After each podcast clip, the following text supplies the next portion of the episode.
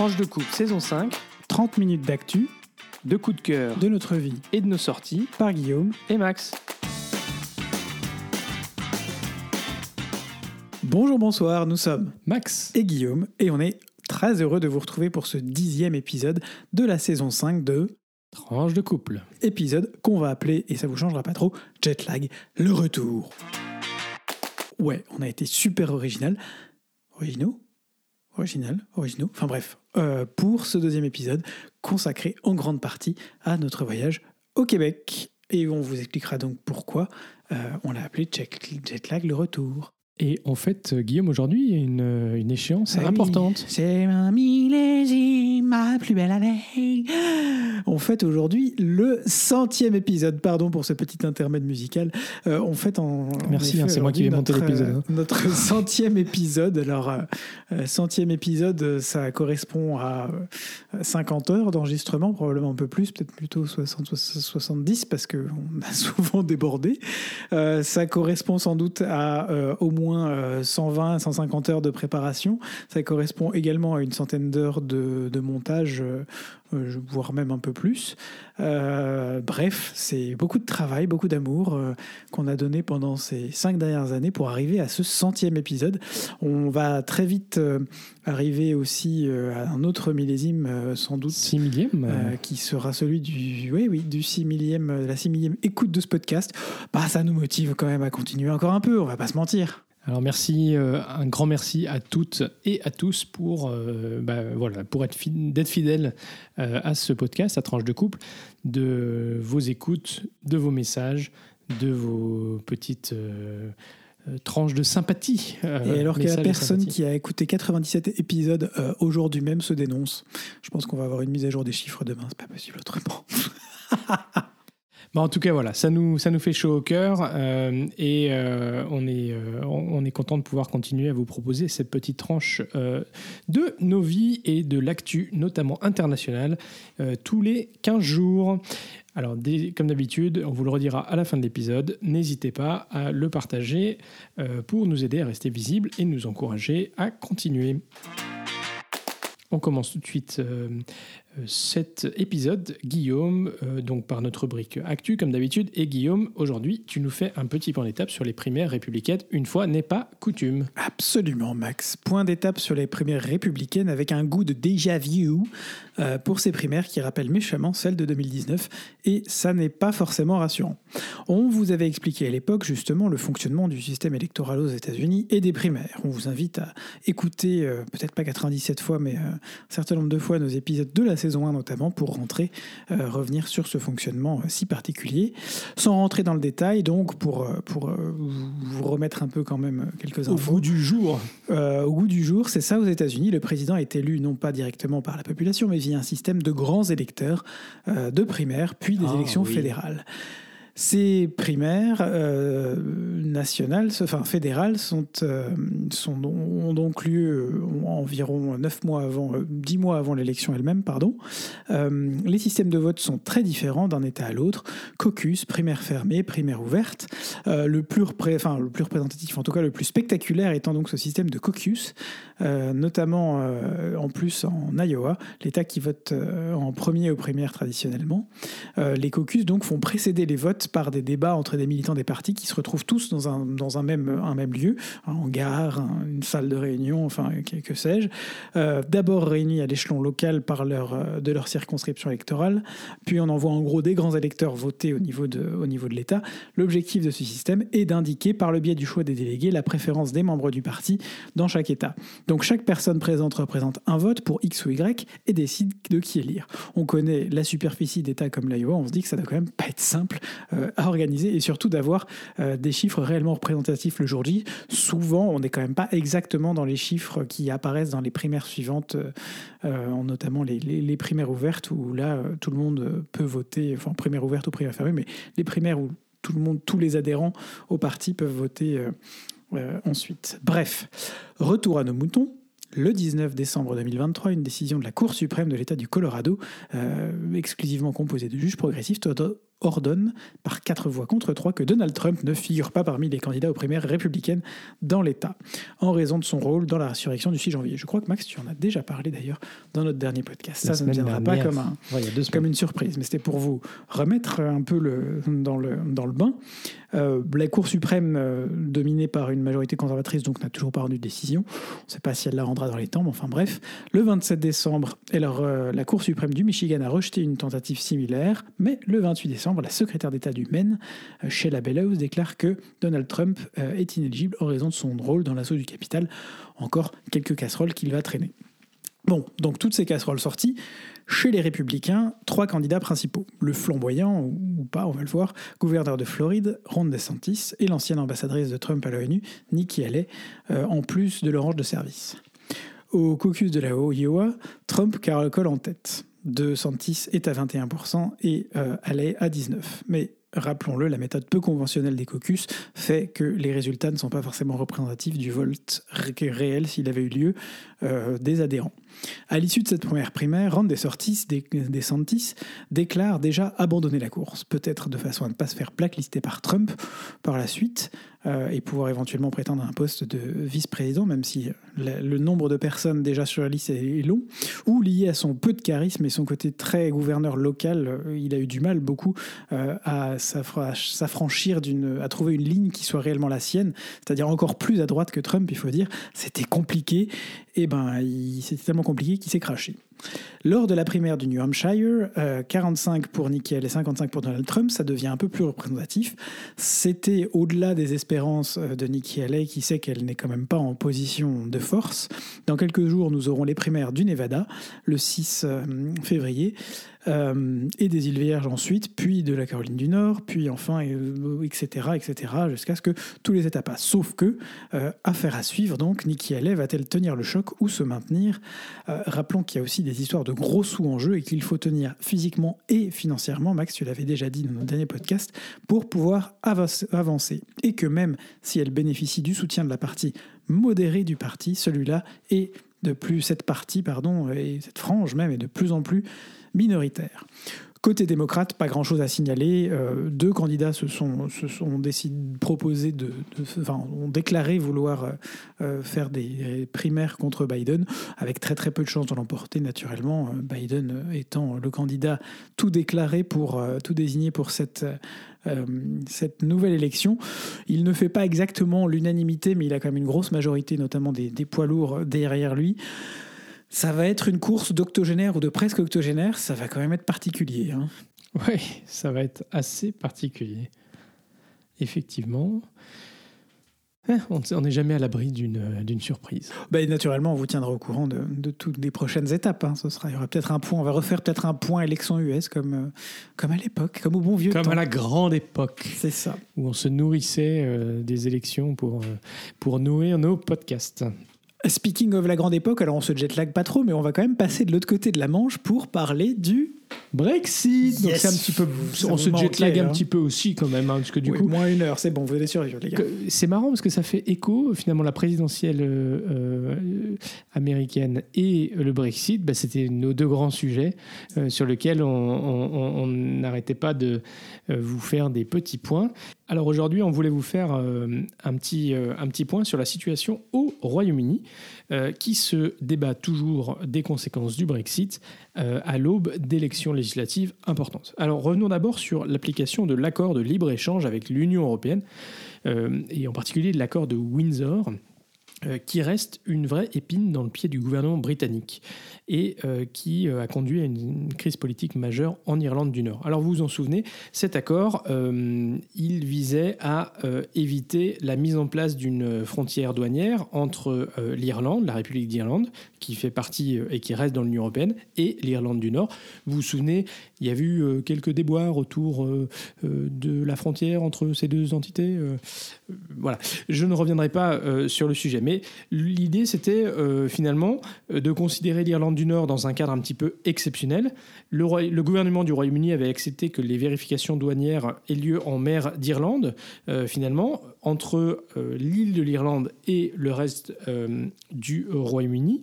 Mais du coup, ce statut un petit peu exceptionnel prévoyait que les biens euh, euh, serait finalement uniquement à destination de l'Irlande du Nord, ben, aurait un, un statut d'exception avec pas de contrôle à condition qu'il soit vraiment marqué comme vendable uniquement euh, euh, en Irlande du Nord, dans, le Royaume-Uni. Bon, un numéro d'équilibriste un peu compliqué et qui de fait n'a pas vraiment fonctionné parce que le gouvernement britannique n'a jamais euh, effectivement mis en place ces contrôles douaniers auxquels il s'était pourtant engagé parce qu'il craignait que ça lui soit dommageable. Alors la conséquence directe, c'est que, bah, pour ainsi dire, euh, en particulier euh, concernant les, produits frais, le Royaume-Uni a de facto continué d'appliquer euh, les normes européennes et donc resté dans le marché commun pour ces produits. Mais ceci, ben, parce que toute bonne chose a, toute, toute bonne chose a une fin, ceci doit s'arrêter la semaine prochaine. et bah, la conséquence, c'est qu'il risque de plus y avoir de produits frais européens dans les supermarchés en Irlande du Nord, voire dans le reste du Royaume-Uni. Et quand on sait combien le Royaume-Uni est dépendant des, de ce qui vient de l'Europe. Ça me fait penser, je, fais un petit interlude à une publicité qui a été euh, diffusée par euh, l'Union des supermarchés en Allemagne, euh, qui montrait qu'est-ce qui resterait si jamais les Allemands n'achetaient que des choses allemandes? Bah, autant dire qu'il restait pas grand-chose. Et, on se souvient que, parce que si le Royaume-Uni n'a pas appliqué euh, les contrôles douaniers, euh, par ailleurs, l'Union européenne, elle, a appliqué les contrôles douaniers pour les produits importés depuis le Royaume-Uni. Et euh, je ne sais pas si vous avez eu l'occasion, dans ces mois après le, cet, accord, d'aller dans des supermarchés Marks et Spencer. Eh bien, en mhm. fait, les rayons frais étaient complètement vides. Il restait plus que les cookies et les trucs ah, sous vide bon, qui pouvaient. Et du thé. Bon, qu'ils ont des choses. Ah non, même pas du thé en fait. Tous les produits qui pouvaient être checkés, qui prenaient un peu de temps et tout ça, il n'y avait pas de problème. Pour les produits faits, en fait, c'était impossible parce que bah, les, euh, comment dire, avec les, tous, tous ces euh, checks, euh, tous ces procédures d'examen douanier, bah, c'était c'est trop compliqué. Et pourquoi est-ce que le Royaume-Uni, bah, finalement, va être obligé d'arrêter cette pratique de non-contrôle? Pas parce que cette absence de contrôle douanier qui donne finalement, laisse entrer les produits européens euh, sans difficulté, contrevient aux règles de l'Organisation mondiale du commerce, l'OMC, et notamment à cette règle que Guillaume a étudiée lorsqu'il faisait ses études de la nation la plus favorisée, euh, qui dit globalement que si le gouvernement britannique euh, donne cet avantage à l'Union européenne alors que ça contrevient à leur accord, à l'accord qui a été trouvé avec l'Union européenne, alors elle devrait donner à l'ensemble des membres de l'OMC les mêmes facilités. Donc de facto, ça voudrait dire plus aucun contrôle douanier sur euh, l'ensemble des produits euh, qui viennent euh, du reste du monde. Donc forcément, c'est pas possible, et, c'est la raison pour laquelle cette situation devrait normalement s'arrêter la semaine prochaine. Bon, la situation est d'autant plus inconfortable que cet accord de Windsor, qui validait ces contrôles dans l'Irlande, dans la mer d'Irlande, elle a conduit à une vraie instabilité politique en Irlande du Nord, sur fond de divergence entre les partis républicains et les partis euh, unionistes. Depuis février 2022, en réalité, le parti unioniste DUP s'est retiré des institutions locales, ce qui a ouvert une crise politique. Et malgré les injonctions euh, de Londres, rien n'y a fait. Il y avait une échéance qui était fixée au 18 janvier pour former un gouvernement à Belfast. Elle est passée sans accord. Et désormais, le ministre britannique chargé de l'Irlande du Nord a proposé à la Chambre des communes une loi qui fixe la prochaine échéance au 8, 8 février. Après quoi, ils appelleront à de nouvelles élections. Et pour couronner le ton, le tout, on a un contexte social de plus en plus tendu en Irlande du Nord. Après deux années d'austérité et d'inflation, c'est compliqué. Alors, mon deuxième point, euh, c'est que plus généralement, ben, on observe un débat sur le coût du Brexit pour l'économie euh, euh, au Royaume-Uni. Et l'un des fers de lance de ce débat, c'est le maire travailliste de Londres, Sadiq Khan, qui milite pour une nouvelle base de coopération avec l'Union européenne, jugeant que le départ du bloc, ben, finalement, n'a pas été une réussite. Selon lui, le Brexit, c'est la cause du ralentissement économique et de l'accroissement du coût de la vie au Royaume-Uni, mais aussi de la destruction de milliers d'emplois. Il milite donc pour une relation plus étroite avec l'Union européenne qui contribuerait à la croissance économique et à la prospérité. Alors du coup, le, maire de Londres s'appuie sur euh, euh, des études euh, qui disent que l'économie britannique a perdu 163 milliards de livres du fait du Brexit, et l'économie londonienne, donc on sait qu'elle était très intégrée aux pays européens, notamment en matière financière, elle s'est contractée de 7,5%. Selon une étude parue récemment, c'est près de 300 milliards de livres qui manqueront à l'économie britannique d'ici 2035, comparé à une situation où le Royaume-Uni serait resté membre de l'Union. Donc c'est quand même pas négligeable. Hmm. Ceci devrait jouer un rôle important alors que le parti, le, alors que l'année 2024 sera aussi celle des élections législatives au Royaume-Uni. Alors, il y a une échéance, c'est une échéance euh, importante, compte tenu de l'instabilité de la majorité du Parti conservateur, qui depuis le Brexit a compté euh, quatre gouvernements différents euh, depuis les dernières élections. Et aujourd'hui, les sondages annoncent une alternance politique comme très probable, cinq ans après la défaite historique de 2019 du Parti travailliste face à Boris Johnson. L'enjeu n'est désormais pas de savoir si le Parti travailliste sera en tête, mais plutôt de combien et s'il disposera d'une confortable majorité au Parlement. Alors bien sûr, ce ne sont que des sondages, et c'est sur, ce sur quoi euh, euh, compte le Premier ministre Rishi Sunak, qui espère une amélioration de la conjoncture économique au cours de l'année, ce qui logiquement devrait le conduire à ne déclencher ces élections qu'à l'automne prochain, puisque ils doivent euh, déclencher des élections d'ici la fin de l'année, mais il n'y a pas de date euh, euh, fixée. Ils peuvent, les, déclencher en avance. Rien n'est moins sûr néanmoins, puisque au vu de la popularité très basse du Premier ministre, 68% des Britanniques se disent insatisfaits de sa politique, avec un chiffre qui ne cesse d'augmenter. Alors pour faire le lien avec le début de ce sujet sur l'Europe, je voulais simplement vous remettre quelques pendules à l'heure dans ce ce jet lag. Si les travaillistes euh, sont critiques de la politique menée par le gouvernement conservateur depuis la sortie euh, du Royaume-Uni de l'Union européenne et au vu notamment des appels que le maire de Londres, qui est travailliste, a fait, il faut néanmoins ne pas s'attendre à un revirement à 180%. Les travaillistes ne vont pas faire campagne sur une réintégration de dans l'Union européenne ou un rapprochement très significatif à la mode norvégienne, mais probablement sur quelques avancées concrètes dans la coopération. Voilà, j'arrête là ce point un petit peu long, mais ça me semblait important, ça faisait longtemps qu'on n'en avait pas parlé. Alors pour, euh, on vous l'a promis dans notre neuvième épisode qu'on allait revenir sur notre séjour au Québec et un peu aux États-Unis aussi. Alors Max, est-ce que tu veux nous expliquer un peu pourquoi est-ce que on s'est retrouvé euh, aux États-Unis alors qu'on avait prévu d'aller au Québec? Euh, Exactement. Donc, ben, on vous l'avait peut-être mentionné. Je ne me souviens pas si avant les vacances nous vous l'avons mentionné, mais nous avons passé le Nouvel An aux États-Unis dans le Vermont. Donc le Vermont, c'est un des États qui est au nord du, du au nord des États-Unis pardon, à la frontière avec le Canada, euh, à peu près à deux heures de route. Euh, bon, ça dépend de combien de temps vous passez à la frontière, mais euh, de, de Montréal. Ça dépend de la voiture. et, la raison pour laquelle on a été passer le Nouvel An dans le Vermont, au fin fond d'une montagne, vraiment au milieu de nulle part, c'est parce que nous avons retrouvé la famille américaine dans laquelle j'ai passé une année lorsque j'étais au lycée. Euh, donc j'ai fait une année d'échange euh, où j'ai euh, été à l'école américaine dans le New Jersey dans cette famille et c'était assez chouette parce que c'était l'occasion aussi de célébrer les 20 ans de cette, cette année d'échange aux États-Unis. Donc c'était en 2003 et donc nous étions en 2023 et notamment parce que durant cette année d'échange nous avions fait une semaine dans une station de ski à Noël et donc dans le Vermont déjà.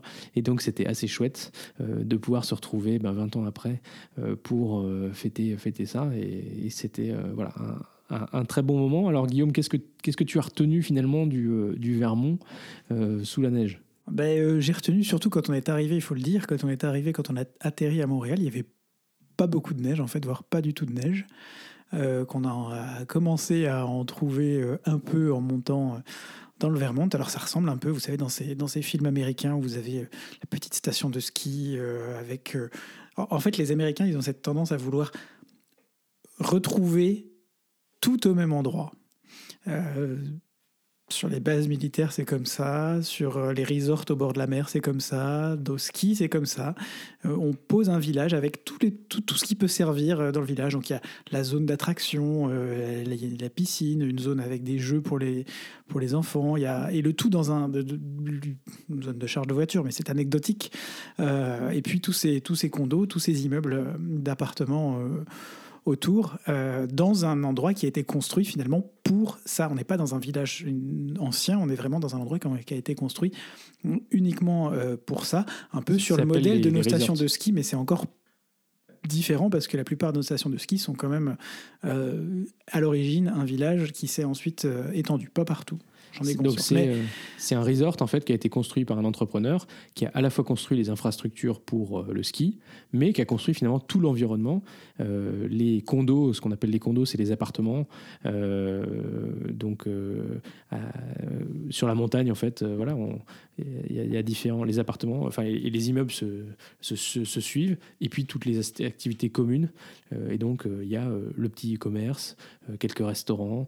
euh, il y a effectivement toutes ces activités prévues pour tout le monde. Il y avait même un petit bus euh, qui euh, permettait Une en fait navette. euh, une navette euh, de venir chercher euh, les gens dans leur condo comme ça ils n'ont pas besoin de prendre leur voiture et de les amener ben, soit au centre là où il y a des activités pour les enfants ou alors euh, euh, dans, euh, pour, pour aller, pour aller euh, skier. Absolument. Donc c'était oui, c'était c'était un moment, très sympathique aussi. hein. On a découvert euh, Aérobed. Enfin, moi j'ai découvert l'aérobed. Alors c'est une vraie révélation, je dois dire. On va en reparler pour nos futures sessions camping si jamais on en fait. L'aérobed c'est euh, bah, un matelas gonflable, mais euh, genre en mode euh, le matelas il fait euh, 60 cm de haut quoi. Et quand t'es allongé dessus, il se bah, il se dégonfle pas déjà d'une. Et quand t'es allongé dessus, bah t'as quasiment l'impression d'être sur un matelas normal quoi. Et donc tu dors bien Le, dessus. le confort à Outre le l'américaine. fait que tu es jet lagué, euh, tu dors bien. Le confort à l'américaine, c'est ça. Et le truc se, se, enfin, se branche et le petit, enfin ça tout est inclus dans le truc. On, on- on branche juste le, la prise et en 5 minutes, littéralement, euh, le, le lit est, euh, est gonflé et est prêt à être, à être utilisé. Et alors, il y en a même qui, euh, il y en a même qui ne se, qui- se s'auto-dégonflent ensuite. Pas celui qu'on avait, mais bref, voilà, on aura découvert, découvert un peu de l'Amérique sous les, l'Amérique sous la neige. Et l'Amérique, euh, l'Amérique, c'est aussi les barbecues. Euh, et donc, on a eu droit à des steaks qui ont été cuits sur un barbecue euh, alors qu'il neigeait pour le dehors 31. pour le 31. Et ça, quand même, euh, voilà, ça, ça, ça, ça a de la gueule. ça a de la gueule aussi. Bon. Après, l'Amérique, c'est aussi les énormes bagnoles qui, qui, qui, qui doivent déneiger pendant 20 minutes, qui, qui sont qui allumées pendant 20 minutes sur la place de parking parce qu'il faut déneiger. Oui, ça, c'est aussi parce qu'il le y avait côté, beaucoup de neige. mais c'est là aussi on a découvert voilà, certains, certains, certaines attractivités, euh, non, certains côtés positifs euh, euh, d'une voiture euh, électrique qui du coup elle ne, ne, ne consomme pas, mais on y reviendra euh, aussi à la fin de ce podcast. Euh, alors, du coup, ensuite, euh, on, est, on a passé trois jours euh, aux États-Unis euh, et ensuite on est revenu donc au Canada. C'était assez marrant parce que quand on a passé la douane euh, canadienne à Montréal, ils nous ont demandé combien de temps on allait rester dans le pays. Et globalement, on leur a dit bah, une après-midi parce qu'on on, on- on prend la Dans- voiture dans deux et on heures, on est part, parti. euh, on part aux États-Unis. Euh, et donc, euh, ben, voilà, il nous a fallu passer la douane américaine à l'aller, la douane, et la douane euh, canadienne euh, au retour. Mais ça a été relativement rapide, plus rapide pour rentrer au Canada que pour rentrer aux États-Unis. Mais on y reviendra. Ça concerne aussi la voiture. Euh, et, euh, et donc, pour ce. Guillaume, peut-être tu peux nous faire un petit peu le panorama de, de notre parcours au, au Québec?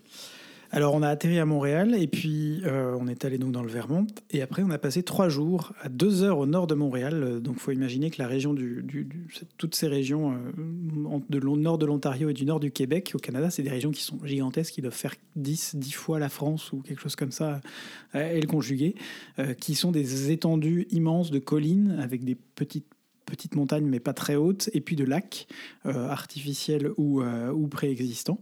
Et donc, on est allé passer euh, trois jours au bord, dans une, un hôtel, au bord d'un lac qui était gelé, euh, avec un peu de neige au début. Il n'y en avait pas beaucoup, puis il a neigé deux jours après qu'on soit arrivé. Euh, ces trois jours où on avait dit, bah voilà, on se fait un peu notre, notre, notre week-end, un long week-end, moment cocooning, week-end au vert. Il y avait un spa, une piscine chauffée à l'extérieur, euh, une piscine chauffée mais pas assez à l'intérieur. Je dis ça parce que du coup, on n'y est pas allé. On a fait juste la piscine extérieure. C'était beaucoup mieux d'être dans une piscine à 25 euh, par, par moins 5 que dans une piscine à, à 10 par 0 degré. Non, elle ne faisait pas 10, mais quand même. Bref, et euh, donc on a pu profiter pendant ce, parcours pour euh, faire. On a fait du patin, on a fait du fat bike. Le fat bike, c'est un vélo. euh, un vélo, sorte de, vélo avec des grosses roues pour aller sur la neige, sur la glace. Euh, on a fait une session en fat bike, on a fait un peu de marche. Euh, on a fait un, une survie en forêt. Max, tu veux nous expliquer quels sont les quatre éléments à apporter avec soi si on veut survivre en forêt euh Alors d'abord, on va parler de ce qu'il faut dans ton sac à dos et il faut, Guillaume, un peu plus que quatre éléments. ah, Les plus importants. Euh, il faut que tu prennes un briquet ou des allumettes, mais un briquet c'est pas mal, peut-être deux même. Euh, il faut Si que tu aies, le premier tombe en rade. il faut, il faut de la corde parce que la corde ça peut toujours servir. La corde, on n'y pense pas. Il faut une bâche parce que la bâche elle peut te servir euh, euh, soit à t'asseoir par terre et euh, à pas être euh, humide, mais surtout potentiellement à pouvoir faire un abri et donc te mettre à l'abri du vent, de la- des, des intempéries, de la neige. Toujours avoir un scout avec soi. Il faut un récipient en, en fer, ça peut être un bol en fer ou alors une casserole en fer, qui va te permettre de pouvoir faire bouillir de l'eau, euh, fondre de la neige sur le feu, parce que l'objectif, ça sera de, de- de créer un feu en fait. hein. Euh, il faut de la nourriture. Euh, mais on, on se rappelle que euh, ben, on peut vivre trois jours sans boire, mais on peut vivre trois semaines sans manger. Euh, donc finalement, euh, d'abord, c'est euh, c'est- boire qui est le plus important. Alors un élément important, j'en profite, n'allez pas chercher de l'eau à proximité d'un emplacement de castor parce qu'il y a énormément de bactéries et donc il, faut, il vaut mieux aller faire fondre de la neige que d'aller chercher de l'eau dans une rivière à proximité d'un barrage de castor. Voilà, c'est à savoir. Et donc ensuite, euh, donc on a, il faut un couteau, hein, parce que ça, c'est- ça permet de couper Oui, euh, oui. différentes choses. Prenez un scout, vous aurez tout ce qu'il faut. Euh, et puis il faut des vêtements chauds. Euh, et ça, c'est important. Et alors, on va pas vous parler de nos couches quand même. Non, attends, couches, avant de parler des vêtements chauds, on va quand même juste terminer par le feu. Parce que bah, cette, euh, cet entraînement à la survie, c'était aussi euh, construire un feu. Euh, parce que finalement, euh, bah, le feu, c'est absolument l'élément indispensable euh, qu'il faut construire, qu'il faut faire quand il fait, beau. Et effectivement, Guillaume, ça a été coupé, mais tu as mentionné pour démarrer le feu, qu'est-ce qu'on utilise au Canada? Et bah, de l'écorce de boulot. Exactement. L'écorce de boulot, c'est au top pour Il y en a démarrer partout. Et euh, si... Les, les, les- les Premières Nations s'en servent aussi pour, euh, s'en sont servies aussi pour euh, faire des canoës notamment, mais c'est un excellent allume-feu. Exactement. Et alors un autre petit tip, c'est que vous pouvez utiliser, vous savez, la bouloche là dans votre sèche-linge que vous ne savez qui sert à rien et que vous mettez à la poubelle, ben, vous pouvez le garder parce que ça fait un excellent allume-feu, enfin un démarrage pour démarrer le feu.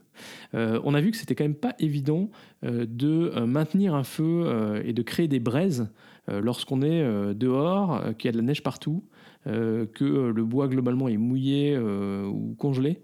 Euh, et donc euh, c'est vraiment pas évident. Donc ça veut dire que euh, bah, si vous devez euh, euh, maintenir un feu, euh, d'abord vous allez avoir besoin de bois, de bois sec idéalement, euh, mais surtout il va falloir que l'un que l'un de vous euh, reste euh, pendant que les autres éventuellement se reposent, euh, faire des tours pour euh, garder euh, le feu en vie. Alors comment est-ce qu'on arrive à, vivre? Et on l'a bien vu euh, quand on est allé se balader, parce qu'on on a quand même fait pas mal de choses euh, pendant cette- ces quelques jours au, bord du lac gelé. On, a marché, on, a fait du vélo, euh, et il y avait du vent, et il faisait quand même euh, froid. On a eu jusqu'à moins 17 degrés, je crois, euh, Guillaume? Euh, vrai qu'on a eu moins 21. Moins C'était 21. moins 17 ressenti, moins 21 un jour, parce que dès qu'il y a du vent, en Un fait. dernier euh, jour, c'est ça On Je parti. sais plus, sans doute. Et donc, euh, bah, l'in- l'intérêt, mais je crois que tout le monde l'a redécouvert, parce que finalement, quand il a fait moins 2 en Europe, euh, c'était la catastrophe, euh, visiblement, bah, c'est de mettre différentes couches. Euh, et donc, euh, pour euh, en fait arriver à garder euh, la chaleur. Alors, Guillaume, qu'est-ce qu'on met comme couche? Eh bien, euh, on conseille souvent de mettre euh, des vêtements amples déjà, des vêtements parce que les vêtements amples permettent de laisser passer euh, l'air quand même et d'éviter d'avoir des, comment que, le froid se connecte directement aux différentes couches. Donc une première couche de vêtements serrés, par exemple, hein, on avait acheté des caleçons et puis des t-shirts à manches longues pour aller pour mettre euh, pour mettre en haut, des Quand chaussettes. Des caleçons, c'est en fait c'est des collants. quoi. caleçons, c'est des collants, des collants, euh, des collants longs. euh, où vous, êtes libre de mettre un caleçon ou pas en dessous, ça on ne veut rien savoir. Euh, et puis par-dessous une couche de vêtements plus ample, justement pour pas qu'il soit collé. Ben, ça peut être un jean. On avait aussi acheté un pantalon de neige qui n'est pas un pantalon de ski, qui est un peu plus, un peu plus serré, un peu plus pratique que- qu'un qu'un pantalon de ski.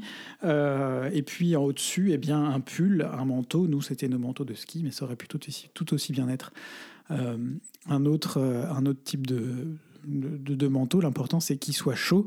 Et puis ensuite, eh bien, on avait acheté une cagoule pour quand il faisait vraiment froid. On avait les bonnets, les gants habituels. Voilà. L'important, c'est vraiment de multiplier les couches, de ne pas hésiter à en enlever quand vous avez chaud. Ouais, ça, c'est ou en mettre un peu plus si vous avez froid. Voilà, c'était vraiment une question de ressenti personnel. Mais si vous avez déjà deux couches en bas, trois en comptant euh, le, cal- le, le caleçon euh, et trois couches en haut, vous êtes quand même déjà euh, relativement couvert jusqu'à moins 20. Je pense que, je pense que ça passe. Après, vous, vous êtes statique, ben, vous aurez froid plus vite, forcément. Faut il y a vous- du faut vent. vous écouter. Vous aurez froid plus vite. Écoutez-vous, écoutez la météo, euh, c'est pas c'est pas si difficile. hein. Et alors, euh, moi j'ai découvert ça aussi.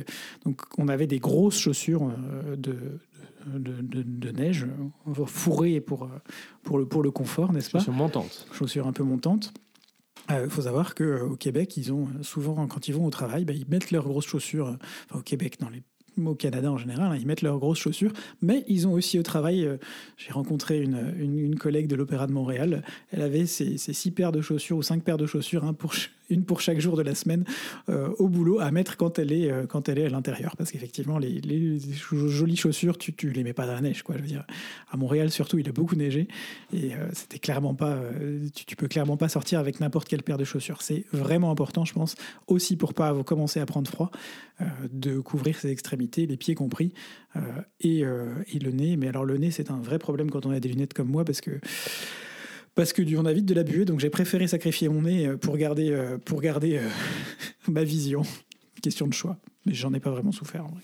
Exactement. Et c'est vraiment que c'est vrai que hum, bah, il faut savoir adapter ses habits à l'environnement dans lequel vous êtes. Et on, l'a vu dans les différents musées qu'on a qu'on a visités. Il y a toujours un vestiaire qui est très utilisé, alors que nos, vestiaires euh, en Europe, euh, en général, si on peut éviter d'aller poser ses affaires au vestiaire, on le fait. Euh, et là, on, enlève les couches. Et moi, je- j'enlevais même, enfin, je gardais juste la première couche. J'enlevais même le, pull, histoire que ensuite, quand on repasse dehors où il faisait quand même assez froid, eh ben, on, puisse vraiment tempérer le corps avec, avec ses vêtements. Bon, ça c'est pour euh, donc la partie euh, euh, dans les bois. On peut peut-être parler culinaire, Guillaume. Qu'est-ce qu'on a découvert au Québec? Le plat, un des plats traditionnels? Je sais pas si on doit vraiment en parler en fait. Si, si, c'est important que vous sachiez. Donc si un jour on vous vend de la poutine, Fuyez. Ouais, c'est ça. C'est à peu près ça. En gros, on en a mangé deux. Je pense que c'était déjà au moins une de trop. Ah, je pense qu'on a mangé trois. non, deux. On a mangé une au, au lac et une, et une à Québec. Non, mais fuyez. Je, veux dire, c'est- pas bon. je suis désolé s'il y a des Québécois qui nous écoutent. Je suis vraiment désolé. Mais, mais on va revenir sur le point positif. J'ai adoré le pudding chômeur. Et en règle générale, j'ai découvert euh, l'utilisation des sirops d'érable. Euh, je pense qu'on va plus l'utiliser maintenant. Euh, mais vraiment, ça, c'était une chouette découverte. Ce pudding chômeur, c'est un gâteau assez léger finalement, avec euh, imbibé de sirop d'érable. Et c'est super bon. Ça peut être vraiment au top avec une petite boule de glace, ou, oui, oui, oui, pour être, ou, euh, euh, ou une petite fondue de, fondue de pomme à côté. Je pense au top.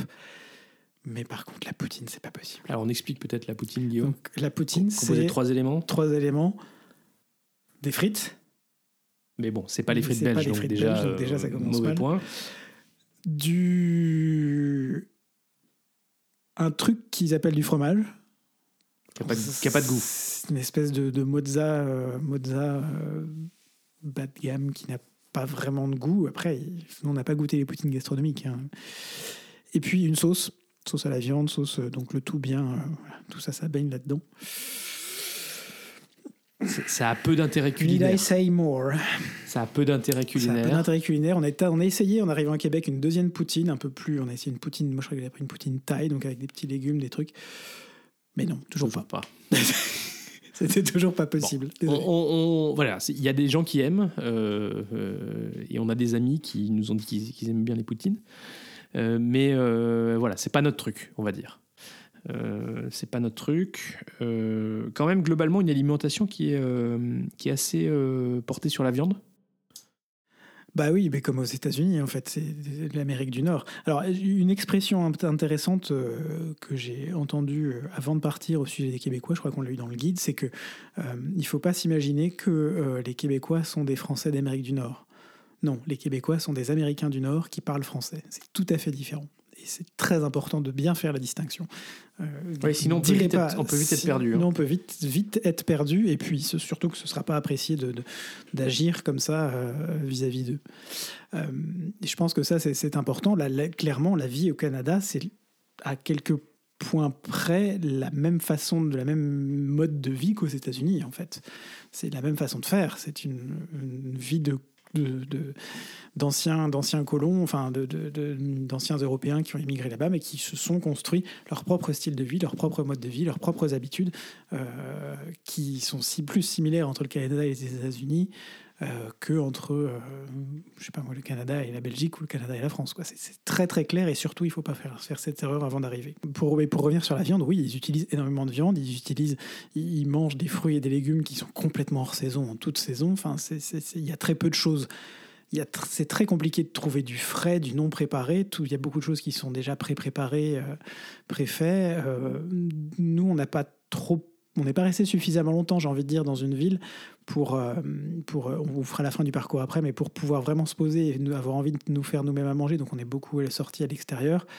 Mais c'est vrai que c'est compliqué de trouver des choses qui soient pas, qui soient pas pré-préparées, quoi, et donc pas forcément super, super, super bonnes pour la, pour la santé au final. Alors, euh, on, parle du reste du parcours avant de revenir sur la question de la langue ou... Yes. Donc, ensuite, euh, reste du parcours. Donc, alors, donc, on a fait aussi du traîneau à chien. Ah oui, ça c'était une très très belle expérience. Une très chouette expérience. Le seul point négatif, c'est quand même euh, le chien mouillé. Euh, et on est, on est, vous voyez, on est, on est vraiment, quand on est dans le traîneau, vraiment à hauteur. quand on est devant, quand on est la personne assise devant, ben, on est à hauteur des chiens et un chien mouillé, ben ça pue en fait. Hein. Voilà. Et, puis parfois, ben, les chiens. Je suis désolé, je viens de vous ruiner la photo, mais les chiens font aussi leurs besoins, mais on est aussi à hauteur des, des odeurs. Oui, bon, ça c'est voilà, la vie. On, on, sent la même chose quand on se balade dans la rue à Bruxelles. Ça tombe bien, ça change pas grand chose. Bref, mais c'était quand même une très chouette expérience ce traîneau à chien, je tiens à le dire. Euh, on a passé un. On vous mettra peut-être une petite vidéo euh, sur, euh, sur les réseaux Maybe. Et alors ensuite, on a fait un parcours plus urbain qui nous a permis de découvrir une autre facette du Québec. Donc on est allé à Québec, la ville de Québec, deux jours. On a fait de la luge. On a fait de la luge. C'était trop bien. De Québec. Il, faisait froid. là, on a, on a, eu très froid cet après-midi-là. Il a commencé à neiger aussi le soir.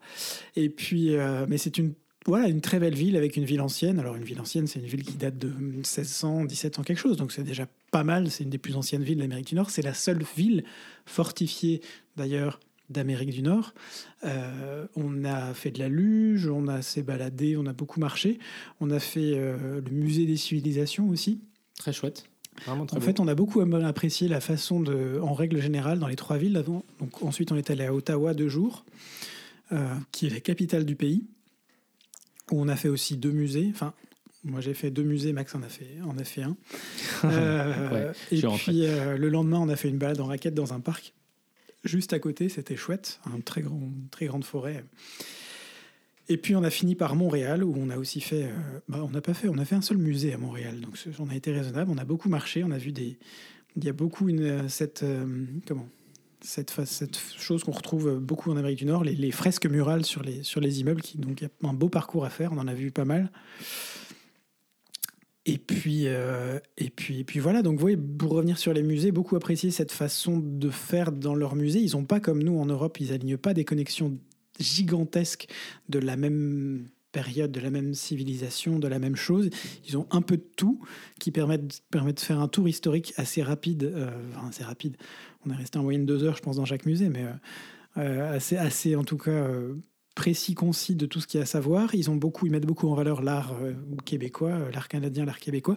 Ils mettent aussi beaucoup en valeur, et ça c'est important, je pense notamment au musée de l'histoire du Canada à Gatineau, à côté d'Ottawa, qu'on a fait le premier jour. Ils mettent beaucoup en valeur leur histoire, toutes les facettes de leur histoire. Alors, tout n'est pas digéré de la même façon, mais que ce soit Vive le Québec libre, bah, c'était un peu provocateur, mais il y a cette, euh, cet arrêt, cette télé qui diffuse en boucle Vive le Québec libre du général de Gaulle pour dire que bah oui, ça fait partie, le Québec fait partie du Canada, mais c'est une province avec euh, tout à fait différente. Il y a toute l'histoire derrière, pourquoi les Québécois euh, parlent, parlent, français, comment ça s'est vécu lors de la domination anglaise, et puis comment ça se vit aujourd'hui.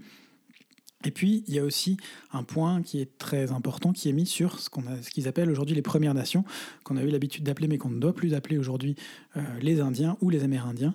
On peut les appeler les Euh, autochtones. mais on peut les appeler les autochtones. Euh, Aujourd'hui, le terme reconnu est euh, vraiment le, le terme de Première Nation, donc tous, toutes ces, tous ces peuples qui étaient là avant l'arrivée des colons et qui sont extrêmement mis en avant aussi dans les musées sur comment ils fonctionnent, quelle est leur histoire, euh, comment l'arrivée des colons euh, a changé aussi leur histoire. Et j'ai vraiment trouvé que c'était une très, euh, très bonne façon de, mettre...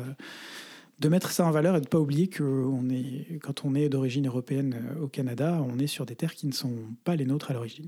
Et on, on a pu voir quand même le contraste entre des sections qui sont plus anciennes euh, sur les premiers, premiers peuples et euh, les expéditions plus récentes, notamment à Québec et à, à Ottawa, où il y a vraiment aussi la volonté de faire parler ces, ces peuples, Ouais, de montrer aussi les limites euh, de la colonisation et, euh, et des politiques qui ont suivi, notamment des gouvernements plus modernes, euh, sur la question notamment de l'appropriation des terres puisque au départ, ben, euh, les, in- les populations euh, autochtones, j'avais utilisé le mot indien, euh, vraiment ça n'y va pas, les peu- premiers peuples appris. et les populations autochtones considéraient que les terres n'appartenaient à personne, et donc ils étaient prêts à partager avec les nouveaux arrivants, les colons, et euh, finalement, ben, cette culture de la propriété privée, euh, en Amérique du Nord, elle a complètement pris le pas et ces populations euh, autochtones se sont fait finalement dépouiller en fait de, de ce qu'elles considéraient être un bien public, euh, parquées dans des réserves. Euh, il y a eu quand même tout, tout cet euh, épisode où, euh, pour acculturer ces populations autochtones, on a pris, en fait, on a enlevé les enfants qu'on a mis dans des, pensionnats catholiques, vraiment pour, pour les déraciner de leur propre culture. Voilà, et, c'était vraiment très intéressant pour nous aussi de voir cet aspect-là et de voir comment, d'un point de vue plus récent, c'est traité. Et, euh, euh, franchement, tout, n'est pas si rose, hein, mais il y a quand même cette volonté d'arriver à trouver un- un- une manière de fonctionner, une manière aussi euh, euh, pour euh, ben, les jeunes de ces, euh, euh, Premières Nations euh, qui sont en ville, mais qui quand même euh, réussissent à faire vivre euh, euh, leur culture. Euh, assez chouette quand même. Absolument. Bon, Voilà, ça vous donne un peu une. on va quand même parler de la langue, euh, Guillaume. Bah oui, alors on va vous faire un petit test, euh, Max, euh, petit test euh, sur euh, les mots et expressions québécoises qu'on aura retenus euh, de ce voyage. Alors euh, au Québec, si on vous dit bienvenue, c'est pas forcément pour vous dire bonjour, euh, ni bienvenue, mais c'est pour vous. Enfin, en tout cas, si, pardon. C'est pour vous dire bienvenue au sens premier du terme, en fait. Euh, par- le français parlé aujourd'hui au Québec, c'est le résultat d'un mélange de français classique, euh, importé en Amérique du Nord par les colons au XVIe siècle, donc pas tout récent, et d'influence américano-anglaise, anglo-américaine et euh, amérindienne. Donc, quand on vous dit bienvenue, c'est pour vous dire euh, avec plaisir. euh, C'est le You Welcome américain Welcome qui et c'est vrai qu'on a trouvé pas mal de euh, d'expressions américaines traduites en français, ce qui nous pour nous, nous fait un peu, enfin c'est un peu étonnant. Les Québécois traduisent tout, traduisent tout, y compris des titres de films que nous on reçoit en France en anglais. Les Québécois vont exiger une traduction Par exemple, de ce le, titre de film. le stop, euh, un, un signe stop que Guillaume parfois a du mal à respecter, euh, s'appelle arrêt. Salaud, au Québec. ça balance. C'est écrit arrêt. Euh, c'est écrit arrêt sur le stop, effectivement. Alors, bon, Guillaume, c'est quoi un char? Ah bah, un char, c'est une, voiture, naturellement. Et un chum, Eh ben, c'est ton copain, quoi. C'est ton mec. c'est ton pote ou c'est ton mec. Ouais, c'est. Euh, et une facture? Si on demande une facture, Max? Non, c'est toi qui vas demander la facture plutôt. Oui. C'est the bill, la facture. Oubliez pas le type. Euh, niaiser Oh, J'en sais rien, ça, moi. bah, Niaise pas, dites donc. Arrête de faire chier, quoi. Tabarnak Je peux pas dire. Oui. Et alors, hostie de calice de ciboire de cabette de tabarnak, et celui-là, on va même pas le traduire non plus. Et alors, dans les expressions, euh, tomber en amour, Oh, je suis in love with you. Dans mon amour. faire du train, Ah, ça, je sais pas. c'est faire du potin, Ah, tu fais du potin. Ouais, c'est vrai qu'un train, ça fait du bruit. hein. c'est faire du, du- du bazar. Et alors, il y en a une qui, qui m'a particulièrement, je sais pas si elle m'a plu, mais qui me rappelle la Belgique, c'est donner son 4% à quelqu'un. C'est donner ses quatre vérités? Non, c'est euh, licencier quelqu'un. Parce qu'en Ah. Belgique, on dit euh, donner son C4, qui est le document qu'on reçoit quand on est euh, quand on finit un travail, pas forcément quand on est licencié, mais quand on finit un travail. Et donc chez eux, c'est donner son 4% parce qu'au Québec, les gens reçoivent 4% de leur salaire annuel quand ils sont licenciés. Ah, c'est pas mal. Voilà. Euh, nickel. Bon, Bon. je crois que pour la, la partie euh, vie de couple et notre petit. On a euh, quasiment fait un podcast complet, donc il va être encore long celui-là, on s'en excuse, mais on, était, on avait très envie de vous partager tout ça en tout cas. Est-ce qu'on fait un petit rapide quand même débrief sur la voiture? Ouais, je crois que c'est important, ouais, c'est super important, ouais. Bon, alors on voulait revenir sur l'utilisation d'une voiture électrique en hiver parce que conformément à notre, à notre bonne euh, pratique, on a choisi de louer une voiture électrique et pas n'importe quelle voiture électrique, Guillaume? Bah oui, ah, il faut- faudrait que je vous partage. Non, je peux pas vous partager, mais demandez-la moi en message privé si on vous connaît, on vous la partagera. La, la photo de Max quand il a pu choisir la couleur de ça, de ça, de ça, de ça, de ça. Tesla 3. Voilà. Ah, parce qu'on nous a Enfin, proposé de choisir la euh, couleur, c'est top. Bon, du coup, Et on avait loué l'été dernier une, une Polestar qui est une autre voiture électrique parce qu'il n'y avait pas de Tesla qui était proposé et donc il y avait une petite frustration quand même. Euh, mais euh, mais euh, cette année, on, cette- pour- on a pu louer la Tesla. Alors bon, retour d'expérience. Sur la dégradation de la batterie alors qu'il fait assez froid l'hiver, honnêtement, c'était pas si pire que ça. Il y avait 2-3%. Euh, c'était quand même... Ça se dégrade plus, Non, non, alors la batterie mais c'est pas c'est pas fou. euh, effectivement, on a quand même une moindre autonomie. C'est ça que, que T'es tu loin voulais dire, d'avoir une pense. voiture inopérante. On, on a une voiture qui a moins d'autonomie parce qu'on est dans des conditions euh, de froid. Euh, la voiture euh, doit elle-même garder la chaleur autour de la batterie et donc elle consomme de l'énergie. Y compris, elle, a besoin de plus d'énergie pour ce qu'on appelle préconditionner la batterie avant de faire une recharge rapide. Mais on n'a pas trop, enfin, on n'a pas eu de, de crainte à un moment donné de se retrouver à zéro sur l'autoroute et de plus avancer. Euh, on a eu une fois, on a vu la batterie quand même descendre à 5% et du coup on s'est dit on va, enfin 5% anticipé pour l'arrivée. On a réduit un tout petit peu la, la vitesse. Mais finalement, euh, pas de problème. Non, pas de problème. Écoutez, on a juste quand même eu un- une mise à jour sauvage sur le parking de la, de la douane américaine euh, après avoir fait tamponner nos passeports. Effectivement, la voiture s'est mise à Ah, jour à un moment pas très opportun. On a attendu euh, une trentaine En de style minutes. calice de Ciboire Tabernacle. c'était vraiment pas le moment, quoi. On avait froid. Ah ouais, en plus, elle a décidé de se mettre à jour. Ça a pris 35 minutes. Et d'envoyer euh, la clim avec l'air extérieur. Oui, donc, donc en on avait plus, on avait la clim du, du froid dans la figure. Merci, bravo. Euh, côté station de recharge, ben, on avait la chance quand même d'avoir une Tesla et donc le réseau, en Amérique du Nord, vous savez que le réseau Tesla est quand même vraiment beaucoup plus développé que le reste des stations.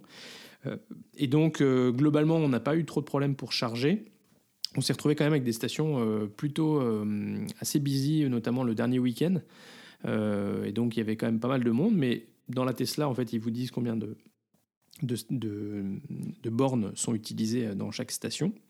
Euh, sur le coup de la charge, Guillaume, plutôt, euh, et, la- et la rapidité de la charge, globalement, on faisait une charge jusqu'à 80% en 25 minutes. Oui, et puis on s'est relativement arrangé pour faire des charges à des 100%, moments. où- ça dépendait si c'était 250 kW, on a réussi à aller jusqu'à, en 25 minutes jusqu'à 100%. C'était Ouais. la première, première fois, là, c'était assez rapide. On faisait des courses, on a mangé un soir. Et ça on nous a coûté 20 dollars canadiens, euh, entre 20 et 25 dollars Les canadiens. charges euh, cumulées. Chaque charge. donc, je crois euh, qu'on est à 80, 80 dollars canadiens en tout. Voilà, donc, bon, franchement, plutôt pas mal. Donc 50 euros. Euh, y a, Mais on a eu deux, deux charges gratuites aussi. on a eu deux charges gratuites, ouais, parce qu'on a réussi. Une au se- resort et une à l'hôtel euh, au bord du lac. Et ça, c'était plutôt chouette. On a euh, réussi, on a découvert le, le volant chauffant et on doit quand même dire que quand la voiture est froide, Je trouvais ça un peu gadget au début. c'est après- quand même plutôt pas mal. Et les sièges chauffants, c'était pas mal non plus. Euh, ça apporte, euh, surtout quand on est figé dans son siège pendant plusieurs heures, euh, un petit. voilà, c'est assez, assez, assez bien. Et puis, bah, le désembuage bah, voilà, de la voiture est assez efficace. Donc, globalement, bah, nous, malheureusement, on n'avait pas accès à l'application. pro- probablement parce qu'on on était européen et qu'on n'avait pas l'application américaine ou canadienne de Tesla. Mais voilà, on, peut. le désembuage de la voiture et de la glace sur la voiture est assez efficace. Et puis sur, euh, sur la route, on a, on a quand même euh, conduit sous la neige, sur des routes glacées, sur des routes euh, enneigées. Et globalement, la tenue de route est excellente. Absolument. ouais, Et je pense que le fait d'avoir une toi qui voiture as assez rendu sous lourde, la neige, final sur la neige. Moi, c'était pas un a truc aidé. que je que je que je que je j'adorais j'a- j'aurais j'aurais adoré mais euh, mais oui plutôt une chouette y compris sous des beaucoup de neige d'ailleurs parce que quand on est arrivé à Ottawa on avait pris une bonne ouais. bonne tempête de neige sur l'autoroute Voilà pour ce petit débrief. Donc globalement, une bonne expérience. Et euh, le coût de la location n'était pas, était pas aberrant. Correct. C'est déjà la fin de ce dixième épisode de notre saison 5 de Tranche de couple. Alors on a été un peu long, on s'excuse déjà par avance euh, et on vous remercie de nous avoir écoutés jusque-là. Ça nous a fait très plaisir de vous partager en vrac quelques aventures d'actualité et nos aventures au Québec, par ailleurs sans transition. Voilà, et si vous êtes donc euh, arrivé jusqu'au bout, ben, bravo et merci encore une fois. Et euh, n'hésitez pas euh, voilà, à nous faire un petit retour si vous avez aimé ce, cette, euh, ce deep dive, cette plongée dans nos aventures qué- québécoises. C'est déjà loin. Et surtout, ben, n'hésitez pas à partager cet épisode sur les réseaux. Absolument.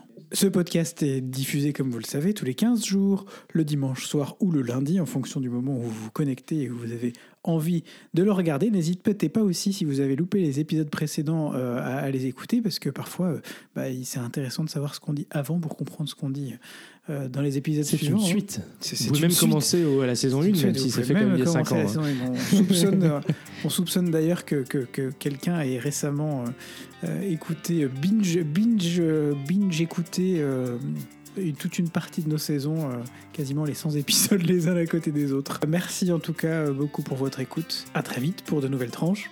Enneigé. Ciao